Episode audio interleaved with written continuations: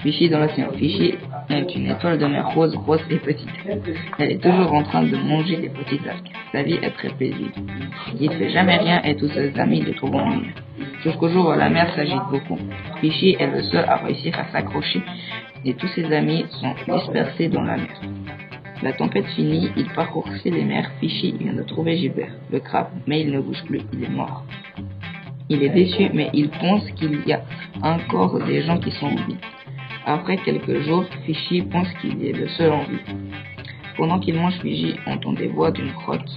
C'est ses amis. Il essaye de nager le plus vite possible, mais un grand requin le bloque. Le. Fichy s'échappe de justesse en lui donnant une claque. Il se retrouve avec ses amis en train de manger des algues et Fichy se sent existant aux yeux de ses amis.